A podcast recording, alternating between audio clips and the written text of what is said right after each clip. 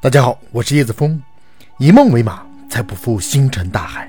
请锁定解密大世界，让我们一起来认识更大的世界。今天我们来聊地球的一生。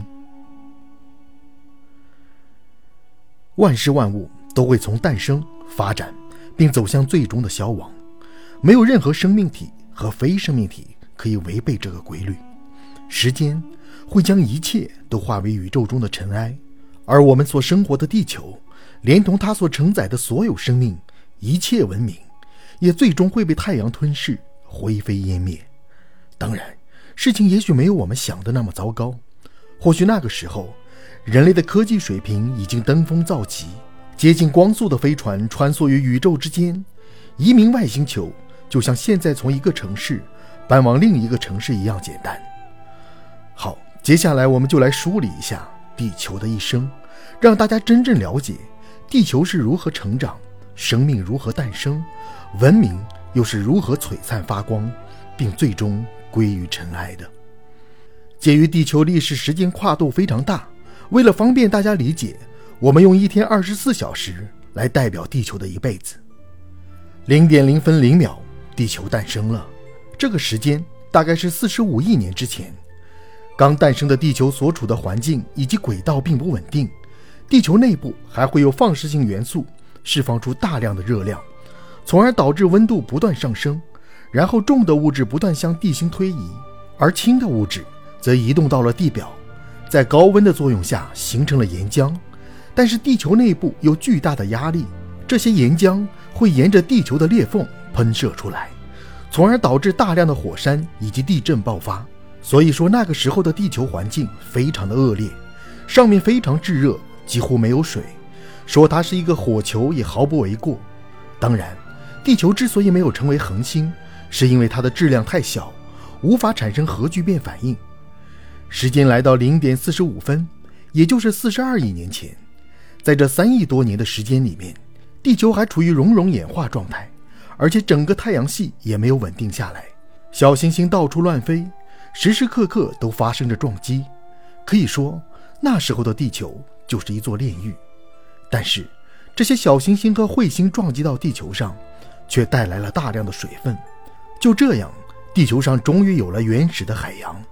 但是当时的海洋和我们现在印象中的海洋完全是两码事，它是黑色的，因为里面含有大量的重金属、有毒物质。所以这个时候，如果你写作文，就坚决不能写蓝色的大海了。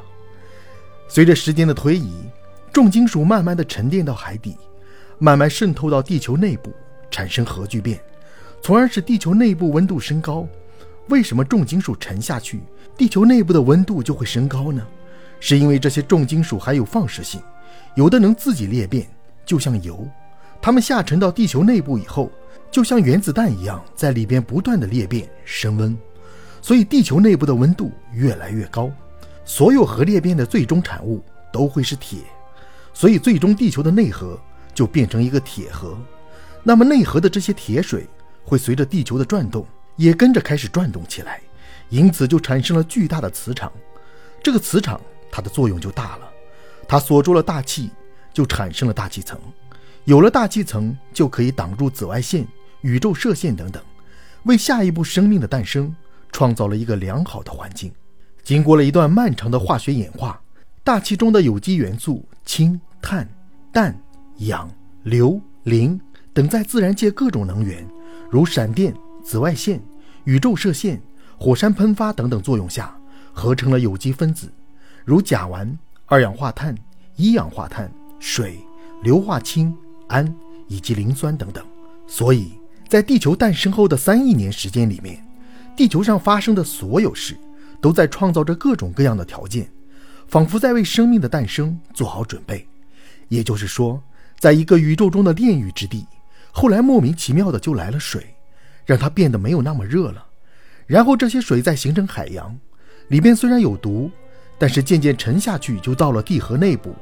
而沉下去也不是没有意义的，在地底发热之后变成铁水，滚动起来之后又有了地磁。然后又保住了大气，然后又挡住了紫外线，所有的一切都为生命做好了准备。你以为这就够了吗？还不够，万事俱备，只欠东风。这里的东风就是指复杂的化学反应，在这一点上，月球就起到了非常大的作用。至于月球究竟什么时候诞生，是如何诞生的，我们之前有聊过两期的节目，大家有兴趣的话可以去听听看。我们这里就不再展开说了。月球对生命的诞生非常的重要，所以我们非常怀疑，甚至可以确定，月球在地球刚诞生时就有了。估计当时的月球离地球非常近，就产生了巨大的潮汐力，让原始的海洋不断的运动，同时把各种物质送到了地球的各个地方。就不断的产生各种神奇的化学反应，但是呢，光有潮汐还是不够的，大部分有用的化学物质都在地下，必须有某种物质能够把地下的东西带出来。那么谁能肩负这个使命呢？目前看来很有可能是铀矿。铀元素大家应该比较熟悉，也就是现在制造原子弹的主要成分。在原始地球上，有很多铀二三五的铀矿埋在地底下，而铀这种元素非常罕见。是能够自动发生裂变的金属，它像火一样，一旦点着，它就不停地燃烧，不停的燃烧，直到自己把自己燃烧殆尽，并不断的提供能量。那么地下这个油矿呢，就不断的分裂，然后产生高温加热地下水，水到一百度就喷出来了，流到海洋里，等到冷却的时候又沉到地下，然后形成了一个循环，而这个循环就把地下的东西不断的带出来。就这样，地球上的氢元素、碳元素、氮元素和氧元素，在闪电、潮汐和这个地下油矿的蒸馏之下，渐渐结合成各种各样的化学物质，其中就包含各种各样生命必备的有机物，比如说脂肪酸、核糖、氨基酸、磷酸这些东西。而脂肪酸与氨基酸凑在一起，就会变成蛋白质，然后与核糖、磷酸、碱基这些东西凑在一起。就能够形成 RNA，原始的 RNA 再和一些其他化学物质结合在一起，来进行各种反应，之后就形成了一种可以自我复制的核酶。而这种自我复制的核酶被油膜包裹起来之后，就形成了一个个最原始的生命。而这个最原始生命诞生的时间点是一点钟，地球零点诞生，生命一点钟就诞生了，距今四十一亿年左右。不过那个时候的生命。都是 RNA，可能说到这里，很多朋友还是不太明白什么是 RNA。想要弄清楚这个问题之前，我们就要明白到底什么叫生命。要成为生命，必须具备三个条件。第一个就是必须是独特且独立的个体，就是能够区分自己和外界。比如雨水，它就不可能是生命，因为每一个雨滴都没有差别。但是这个油膜包裹起来的东西，它就是一个单独的个体。第二个条件呢？就是能够新陈代谢，能够吸收外面的能量或者物质，然后转化成自己的能量，不需要的东西就排出去，有这样一个循环系统。第三个就是自我复制能力，也就是自身可以通过某种化学反应来复制出新的个体，也就是我们常说的繁殖。我们还拿雨滴来举例，它就没有办法再复制出新的雨滴，只有具备这三个条件了，才能算得上一个生命。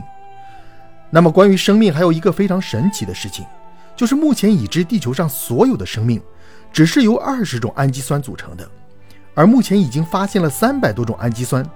那么问题就来了，为什么生命排斥了其他所有的氨基酸，只保留了这二十种呢？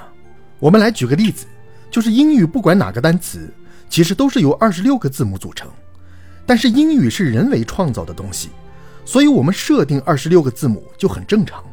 而生命它是自然产生的，没有人给他设定一个框架的话，那它为什么只在这个范围内产生呢？